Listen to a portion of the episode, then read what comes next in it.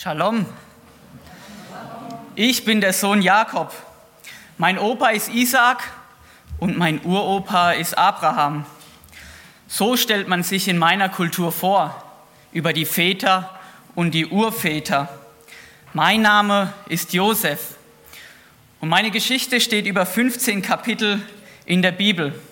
Und ich möchte euch mit in die prägendsten Ereignisse meines Lebens mitnehmen und zusammenfassen. Ich komme, heute würde man sagen, aus einer Großfamilie. Ich habe zwölf Brüder, eine Fußballmannschaft und einen Auswechselspieler. Und mein Papa hat vier Frauen, also aus einer Patchwork-Familie. Schon früh in meiner Kindheit habe ich erlebt, was es bedeutet, Leid zu erleben. Denn als ich noch ein Kind war, da starb meine leibliche Mutter Rahel bei der Geburt meines Bruders Benjamins. Ich musste hilflos zusehen, wie meine Mutter um ihr Leben kämpfte. Und die Geburt, sie war so schwer, dass es ihr das Leben kostete. Und seitdem wuchs ich ohne meine leibliche Mutter auf. Meine Jugendzeit, die verbrachte ich auf dem Feld. Nicht wie heute auf dem Fußballfeld, sondern auf dem Feld, um Schafe zu hüten. Denn alle in meiner Familie sind Viehhirten. Mit 17 Jahren war ich dann Gehilfe bei meinen Halbbrüdern, die von meiner Mutters Magd. Ich selber hatte keine Herde, weil ich noch zu jung war. Und so musste ich immer mit meinen Halbbrüdern aufs Feld. Und ihr könnt euch gar nicht vorstellen, wie schlimm das für mich war. Von einer Kultur kommt, die hierarchisch geprägt ist, mit den Söhnen von meiner Mutters Magd herumkommandieren zu werden. Schon damals haben sie mich spüren lassen, dass ich bei ihnen nicht willkommen bin. Und dafür verpetzte ich alles, was sie angestellt hatten bei meinem Vater. Mein Vater, er war immer auf meiner Seite. Er hatte mich von seinen zwölf Söhnen am liebsten, denn ich war der Sohn seines Alters, das sagte er immer. Ich war der Erstgeborene von seiner geliebten Frau Rahel. Und schon die Geburt, meine Geburt, war etwas ganz Spezielles für meinen Vater. Denn seine geliebte Frau, meine Mutter Rahel, konnte zu Beginn keine Kinder bekommen. Und meine Mutters Schwester Lea, die auch mit meinem, Fahrrad, mit meinem Vater verheiratet war, hatte schon sechs Söhne. Und darum schenkte mein Vater als Zeichen seiner Anerkennung, als Aussonderung des vorrangigen Sohnes mir ein bunten Rock. Das hat meinen Brüdern noch weniger gefallen. Und so trug dieser bunte Rock eine Spaltung zwischen mich und meine Brüder. Und so kam es, dass ich sogar mit elf Geschwistern mich ab und zu alleine fühlte. Und da war noch dieser Traum. Ich war mir sicher, es war etwas ganz Besonderes, etwas von Gott. Aber nachdem ich diesen Traum meinen Brüdern erzählt hatte, da hassten sie mich noch mehr und sie beschlossen, mich umzubringen. In der Wüste auf dem Feld schmissen sie mich in eine Zisterne und entschieden mich schlussendlich an eine Karawane, an die Ismaeliten zu verkaufen, als ein Sklave. Der Hass und der Zorn in meinen Brüdern, Geschwistern, ihren Augen, sie machten mir Angst. Und ich schaute sie an und ich flehte sie um Erbarmen, mich nicht zu verkaufen oder gar zu töten. Und somit kam ich als Sklave nach Ägypten. Ich musste die Sprache neu lernen, die Kultur. Und dort auf dem Sklavenmarkt, da wurde ich ausgestellt und behandelt wie ein Tier. Aber da war noch dieser Traum, eines Tages kam der oberste Leibwächter des Pharaos und er kaufte mich als Sklave. Mein Leben begann sich neu zu stabilisieren und ich tat meine Arbeit gut. Ich hatte Erfolg und ich machte Karriere. Und Gott schenkte mir Gelingen in all dem, was ich tat. Und dieser Potiphar, mein Herr, der hatte eine sehr hübsche Frau gehabt. Aber ich merkte, dass diese Frau ein Auge auf mich geworfen hatte.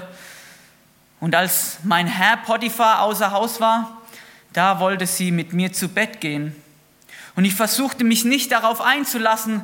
Und was konnte ich anders tun, als zu fliehen? Ich gedachte, das Richtige zu tun. Und am Ende wurde ich sogar dafür bestraft. Denn die Frau von Potiphar, sie erzählte, dass ich mich an sie rangemacht hätte und sie sexuell genötigt hatte. Und so kam ich unschuldig ins Gefängnis, zwölf Jahre lang in einer dunklen Höhle, wo ich mein Essen mit den Ratten teilte. Ich hatte Erfahrung mit Träumen und im Gefängnis, da deutete ich einen Traum von dem Mundschenk und dem Bäcker des Pharaos. Und dieser Mundschenk versprach mir, dass er an mich denkt, wenn er aus dem Gefängnis kommt. Und dies machte mir Hoffnung, neue Hoffnung, aus meiner Misere hinauszukommen, aus dem Gefängnis. Und so wartete ich. Und ich wartete und ich wartete. Zwölf Jahre lang.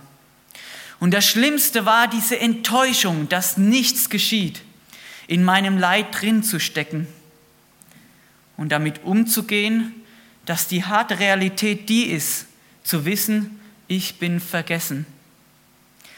Nach zwölf Jahren im Gefängnis, da wurde ich endlich aus dem Gefängnis geholt. Denn der Pharao, er hatte einen Traum und der Mundschenk erinnerte sich an mich. Und gezeichnet vom Gefängnis wurde ich frisch gemacht, habe neue Kleider bekommen, wurde rasiert, um vor den Pharao treten zu dürfen. Und da mit Gottes Hilfe durfte ich und konnte ich den Traum richtig deuten. Ich durfte das Gefängnis verlassen und für den Pharao arbeiten. Und auch da schenkte Gott mir Gelingen und ich wurde der zweitmächtigste Mensch von ganz Ägypten. Diese Geschichte von Josef, wenn wir diese heute verfilmen würden, das wäre vielleicht ein Hollywood-Film, Familiendramatik. Ein Leben, das geprägt ist von einem Auf und Ab, von Zerbruch, von Leid, aber am Ende von einem Happy End. Und es gibt wahrscheinlich nicht viele Menschen, die so eine Zeit des Leidens, des Zerbruchs durchgemacht haben wie Josef. Das Thema heute Zerbruch und Segen. Wie kann Zerbruch oder Leid zu Segen werden? Und dazu drei Punkte. Der erste, der Ursprung allen Zerbruchs. Vielleicht haben Sie sich auch schon mal gefragt, warum laufen so viele Dinge in unserer Welt schief? Warum lässt Gott so viele Dinge zu?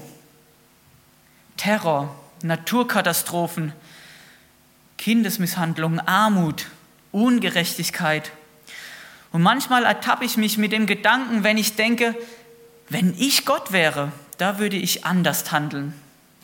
Und vielleicht denken Sie auch manchmal, wenn Sie Gott wären, da würde es anders laufen hier auf der Welt.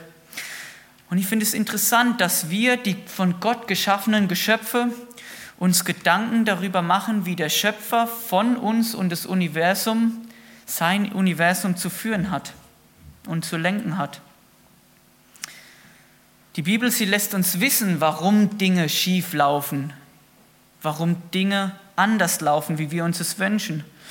Und es geht in die Schöpfungsgeschichte zurück. Die Sünde, als die Sünde in die Welt gekommen ist, da hat, hat alles angefangen, sich zu verändern. Es wurde verdreht. Die Sünde ist verantwortlich für den Zerbruch in dieser Welt. Durch die Sünde wurde die Ordnung, die Gott geschaffen hat, Unordnung gekommen, ist, wurde in Un, ist in Unordnung gekommen. Seit dem Sündenfall ist nicht mehr, wie es war. Und wir lesen das in 1. Mose 3, als die Sünde in die Welt kommt. Da steht, dass die Frau unter Schmerzen Kinder gebären wird und dass der Mann im Schweiße seines Angesichts sich versorgen muss. Und wir sehen, dass dieser Zerbruch nicht nur uns Menschen betrifft, sondern auch die Natur. Auch die Natur sehnt sich nach Erlösung, so heißt es in der Bibel. Und wir Menschen werden auch immer wieder Opfer von diesen Naturkatastrophen. Heute Nacht wieder ein Sturm im Norden von Deutschland, in dem Bäume umgefallen sind, wo auch Menschen immer wieder das Leben kostet. Naturkatastrophen, die wir nicht kontrollieren können. Aber auch Zerbruch erleiden wir durch andere Menschen. Die Sünde macht den Menschen fähig, anderen Menschen Leid zuzufügen. Und das sehen wir an, dem, an der Geschichte von Josef. Es sind die eigenen Brüder, die in der Lage sind, ihn zu verkaufen als Sklave. Hass, Eifersucht und Neid, das sind die Dinge, die mit der Sünde in unser Leben gekommen sind, in diese Welt. Und sogar bei diesem Beispiel von Potiphas Frau, dieser Verführung, da sehen wir, wie die, wie die Wahrheit durch die Sünde verdreht wird. Die Wahrheit wird verdreht und es kommt Lüge in, in unser Leben. Im Sündenfall, da erleben wir, dass die Welt ungerecht ist. Und diese Ungerechtigkeit, sie macht vor keinem Menschen Halt. Nicht vor Josef und auch nicht vor unserem Leben. Vor uns, die wir Nachfolger Jesus sind, die versuchen, in den schwierigen Situationen das Richtige zu tun. Josef und sein Umgang mit Zerbruch. Das ist der zweite Punkt. Zerbruch in unserem Leben, wie können wir damit umgehen? In unserer Hilflosigkeit, da versuchen wir uns Sicherheiten zu schaffen. Denn wir denken oft, dass in Leid, in Zerbruch, in Sicherheit uns hält. Und so ist es oft, dass wir uns an Erfolge, vielleicht auch berufliche Erfolge klammern und wissen, wir sind gar nicht so schlecht. Wir erhalten dadurch Bestätigung und das gibt uns Sicherheit, das Gefühl, nicht auf dem falschen Weg zu sein. Aber auch Beziehungen. Beziehungen geben uns Sicherheit oder auch materielle Dinge, Haus, ein Auto. Zu wissen, da habe ich etwas, an dem ich mich festhalten kann. Aber ich glaube, dass im Zerbruch nicht die Sicherheit das ist, was uns hält, sondern vielmehr die Hoffnung. Die Hoffnung auf eine neue Perspektive, auf ein neues Leben, die uns Kraft gibt, die Hoffnung durch das Leid und den Zerbruch hindurchzugehen. Und das alles, das sehen wir am Leben von Josef, was ihn gehalten hat im Zerbruch und in seinem Leid, war eine neue Hoffnung, die er bekommen hat. Und diese neue Hoffnung, die kam als erstes durch diesen Traum. Dieser Traum, das war nicht, wie ein amerikanischer Politiker mal gesagt hat, I have a dream. Nein, es war nicht ein Tagträumerei, sondern es war die Realität Gottes. Es war nicht nur ein Wunsch von Josef, sondern dieser Traum, es war eine Offenbarung Gottes. Und selbst die eigenen Brüder von Josef, sie sagten, das ist keine Offenbarung Gottes, das ist nur dein Wunsch. Das ist nur ein Traum, du bist ein Tagträumer, du stellst dir dein Leben so schön vor, aber es ist es nicht. Und das wird deutlich in Kapitel, in 1. Mose Kapitel 37, 20, so heißt es, sagen die Brüder, so kommt nun, lasst uns ihn töten und in eine Grube werfen und sagen, ein böses Tier habe ihn gefressen. So wird man sehen, was seine Träume sind. Dadurch wird deutlich, die Brüder haben ganz klar diesen Traum, den Josef hatte, Gottes Offenbarung in Frage gestellt. Und all das, was Josef gehalten hat in dieser Zeit von Leid und Zerbruch, das war diese Offenbarung Gottes, sein Traum. Und das Zweite, was Josef gehalten hat, das war die Treue Gottes, die er erlebt hat in seinem Leben. Ein Vers, den wir immer wieder in in der Geschichte von Josef sehen und lesen, das heißt, da, da heißt es, der Herr war mit Josef. Und das fängt an von Potiphar, als er an dem Haus von Potiphar war, bis hin an dem Haus vom Pharao. Das verborgene Wirken von Gott in dem Leben Josef, das gab Josef Perspektive in Zeiten von Leid, in Zeiten von Schwierigkeiten. Josef, er wusste, an was er festhalten musste, um neue Hoffnung zu bekommen. Hoffnung auf ein besseres. Hoffnung, dass Gott mit ihm war und Hoffnung, dass Gott ihm offenbart hat, wie sein Leben aussehen kann. Und auch das brauchen wir in Zeiten von Leid und Zerbruch, eine lebendige Hoffnung, die uns Kraft gibt, im Zerbruch auszuharren die uns Hoffnung gibt und Perspektive auf eine bessere Zukunft. Auch dann, wenn wir keinen Ausweg aus unserem Leid sehen und mitten in dem Leid stecken.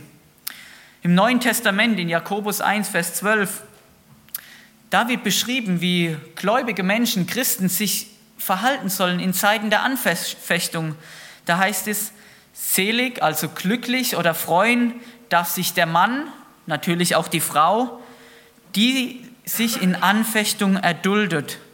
Denn nachdem er sich bewährt hat, wird er die Krone des Lebens empfangen, die Gott verheißen hat denen, die ihn lieben. Hier heißt es Anfechtung, Zerbruch und Leid erdulden. Und dieses Erdulden ist im Urtext übersetzt mit einem Dranbleiben unter Druck. Es bedeutet nicht zu resignieren. Es bedeutet nicht im Leid nichts zu tun und einfach zu warten, bis alles vorüber ist. Es bedeutet dranbleiben. Es bedeutet nicht da zu sitzen und zu sagen, die Welt ist schlecht, aber Jesus kommt wieder. Warten wir einfach, bis Jesus wiederkommt. Das wäre ein Zeichen des Resignieren. Es bedeutet ein Ausharren, ein Dranbleiben, das Richtige zu tun, auch wenn die Umstände schwierig sind. Und kein besseres Beispiel gibt uns die Bibel als die Josef-Geschichte. Dieses Ausharren, zwölf Jahre im Gefängnis, dieses Ausharren in der Sklaverei, nicht aufzugeben, nicht zu resignieren, nicht die Träume über Bord zu werfen, die Offenbarung Gottes. Oder auch dran zu bleiben in der Verführung, das Richtige zu tun, trotz des Zerbruchs. Und wir lesen das in 1. Mose 39, da wo Josef ähm, versucht ist, da heißt es, und es begab sich danach, dass seines Herrn Frau ihre Augen auf Josef warf und sprach, lege dich zu mir. Er erwiderte aber und sprach zu ihr, siehe, mein Herr kümmert sich, da er mich hat, um nichts, was in seinem Hause ist. Und alles, was er hat, hat er unter meine Hände getan. Er ist in diesem Haus nicht größer als ich, er hat mir nichts vorenthalten, außer dir, weil du seine Frau bist. Wie sollte ich denn nur in so großem Übel tun und gegen Gott sündigen? Und sie bedrängte Josef mit solchen Worten täglich, aber er gehorchte ihr nicht, dass er sich zu ihr lege und bei ihr wäre. Das Richtige zu tun, das war Josef ein Anliegen. Nicht das über Bord zu werfen, was er hatte, und das war Gott. Er sagt hier nicht, wie könnte ich mich an meinem Herr versündigen, an Potiphar, sondern er sagt hier, wie könnte ich mich gegen Gott versündigen? Josef, er hätte die Möglichkeit gehabt zu resignieren. Er hätte die Möglichkeit gehabt, hinzuschmeißen. Und vielleicht hätten wir es sogar entschuldigt. Er hat ein schweres Leben. Seine Mutter ist früh gestorben. Er wurde als Sklave verkauft. Wie konnte er nur? Aber es zeigt, dass Josef einen erwachsenen Glauben hatte, einen reifen Glauben. Ein kindlicher Glaube ist davon geprägt, dass in einem Herzen eine Ungeduld ist, dass wir uns danach sehen, direkt Gottes Güte zu sehen, wenn wir in Zeiten von Leid oder Zerbruch leben. Und ein erwachsener Glaube, so wie Josef hatte, das zeichnet sich aus in Geduld, auch dran zu bleiben in Schwierigkeiten, in Zerbruch und Leid die Güte Gottes nicht in Frage zu stellen. Das bedeutet natürlich nicht, keine Wunder zu erwarten, aber es bedeutet nicht, ein erwachsener Glaube, ein reifer Glaube bedeutet nicht zu resignieren und all die Erfahrungen, die ich mit Gott habe, zu, hinterf zu hinterfragen oder über Bord zu werfen. Und dieses Beispiel sehen wir auch im Neuen Testament bei der Stillung des Sturmes, als die Jünger mit Jesus im Boot sind, in einen Sturm geraten, Jesus schläft. Die Jünger rufen aus zu Jesus und sagen, wir gehen unter. Kümmert es dich denn nicht? Willst du uns nicht retten? Und Gott erkennt die Ungeduld in ihrem Herzen. Was sollen die Jünger machen? Im Psalm steht, ähm, rufe mich an in der Not, so will ich dich erretten. Das tun die Jünger. Was ist denn falsch, dass sie in der Sturmstellung nach Jesus rufen und ihn um Hilfe bitten? Und die Antwort ist, dass Jesus diese Ungeduld erkennt in ihrem Herzen, die sich danach sehnen, ein Wunder direkt zu erwarten. Diese Ungeduld im, im Herzen nicht daran festzuhalten, auch wenn Güte Gottes nicht direkt sichtbar wird, zu verzweifeln und unseren Glauben über Bord zu werfen. Und Gott antwortet oder Jesus antwortet, ihr habt kleinen Glauben. Kümmert es das denn nicht, dass wir umkommen? Die Frage der Jünger. Starke Christen zeigen, zeichnen sich aus, dass sie ausharren, auch ohne das Wirken Gottes direkt zu sehen in, ihrer, in ihren Zeiten von Not und Leid. Jetzt könnten wir alle sagen, ja, Josef, der hatte diesen Traum. Ich habe keinen solchen Traum. Woher weiß ich, dass Gott sich mir offenbart hat? Woher weiß ich, dass Gott mir eine gute Zukunft vorausgesagt hat, so wie Josef? Und du sagst vielleicht, ich habe keine direkte Gottesoffenbarung für mein Leben, solch einen Traum, wie Josef es hatte. Aber wir haben doch viel mehr. Gottes Offenbarung, das sehen wir im Wort Gottes in der Bibel. Und das hatte Josef zu seiner Zeit nicht.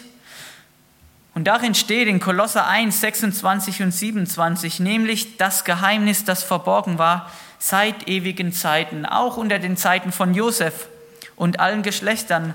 Nun ist es offenbart seinen Heiligen, denen Gott kundgetan hat, was der herrliche Reichtum dieses Geheimnis unter den Heiden ist, nämlich Christus in euch, die Hoffnung der Herrlichkeit. Die Bibel sagt hier, wir haben eine viel größere Gottesoffenbarung, wie selbst nur der Traum.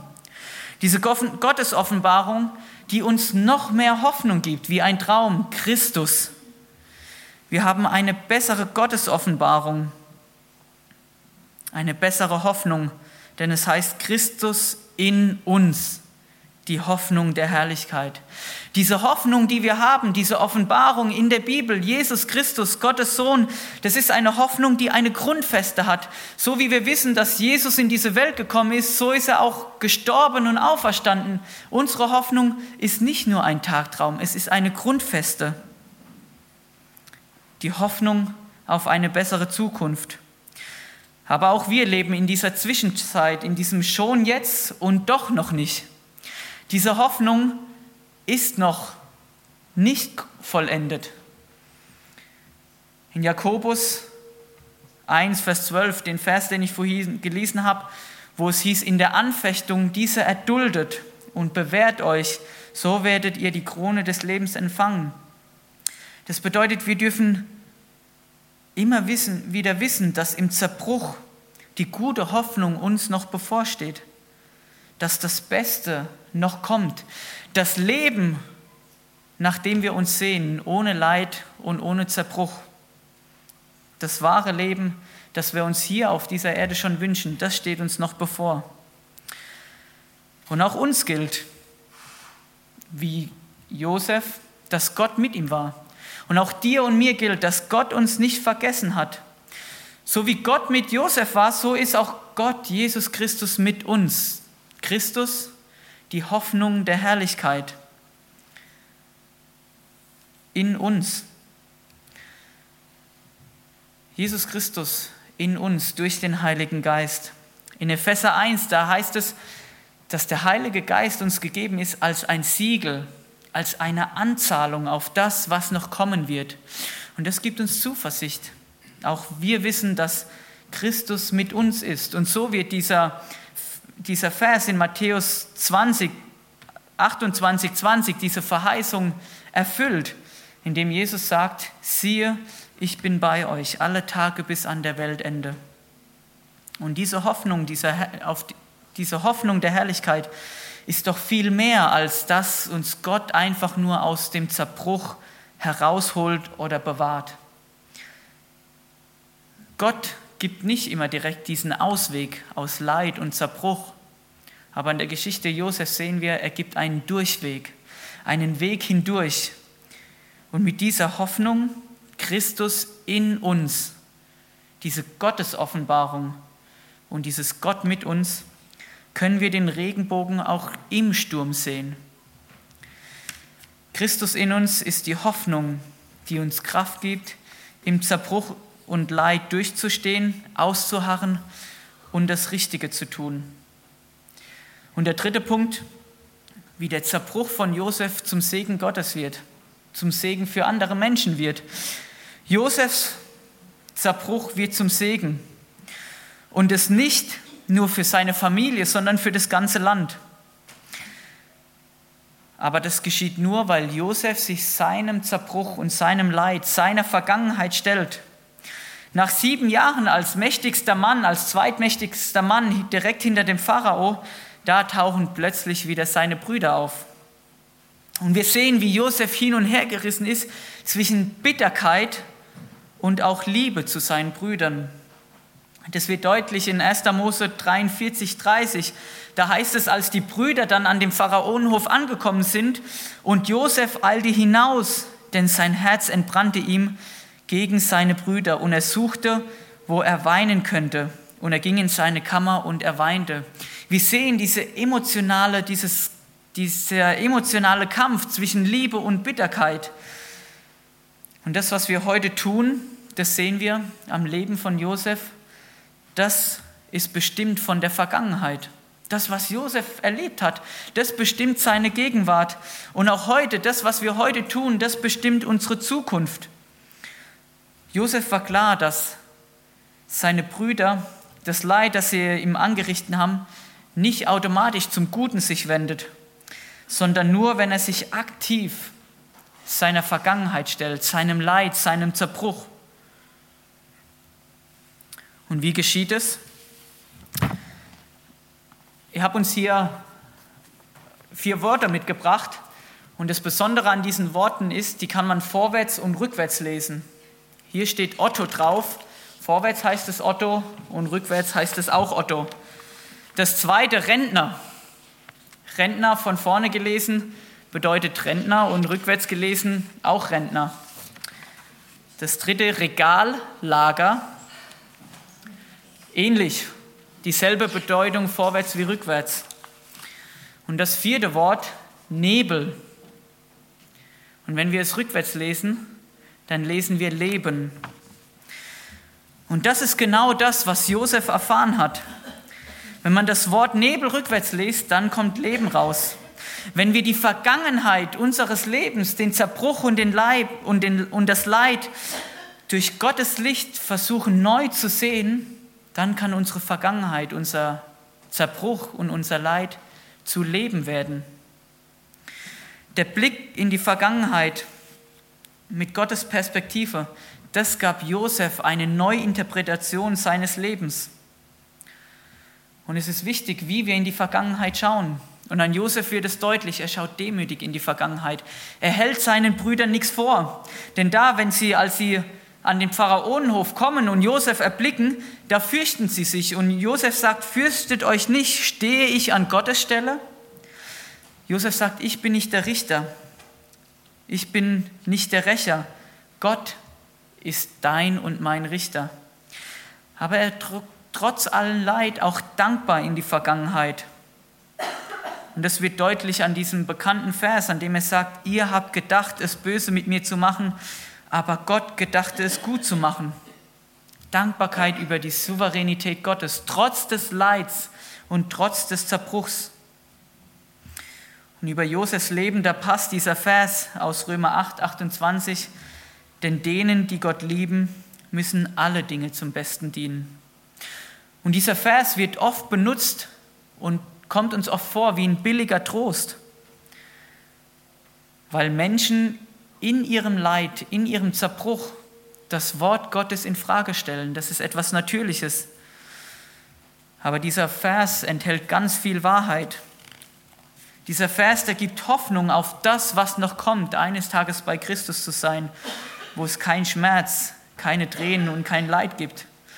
Aber dieser Vers bedeutet nicht, den dürfen wir nicht falsch interpretieren, dass es ein perfektes Leben sein wird hier auf Erden, dass es uns vor allem Negativen, allem Zerbruch und allem Leid bewahrt.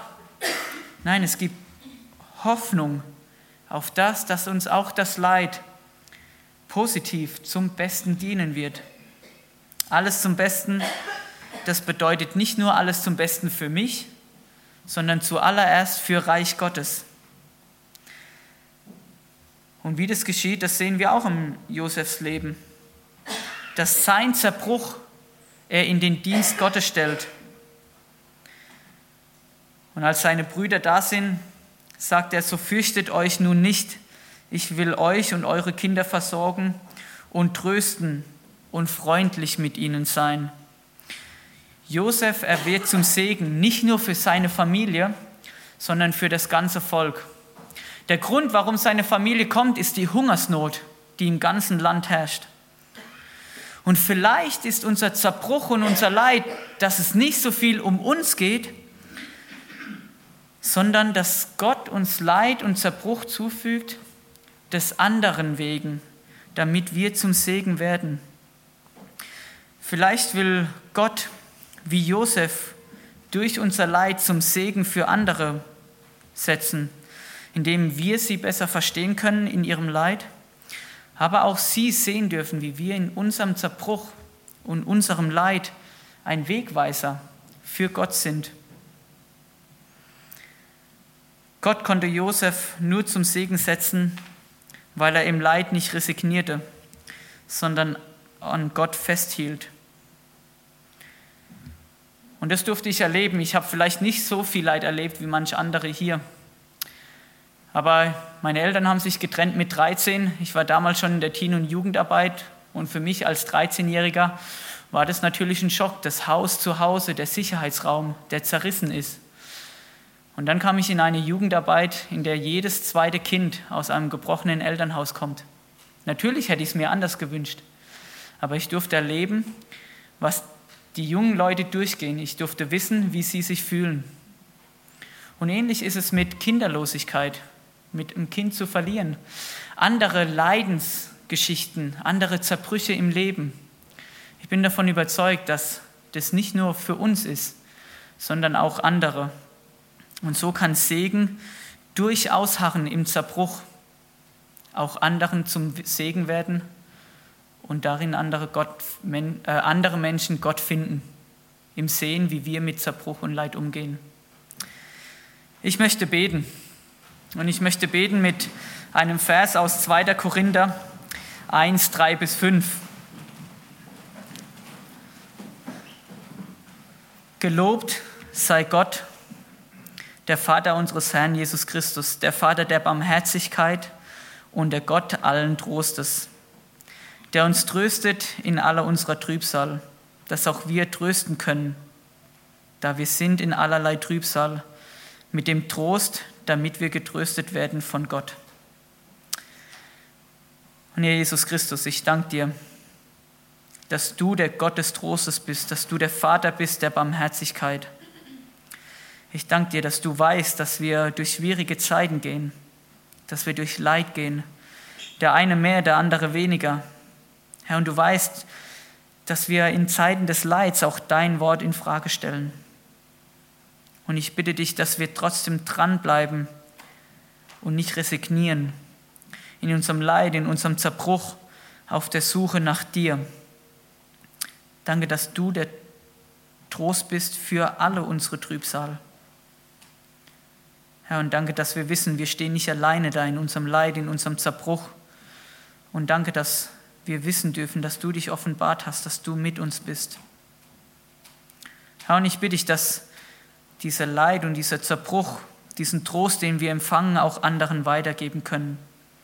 Dass auch unser Leid und unser Zerbruch zum Segen für andere wird, so wie es in Josefs Leben war. Amen.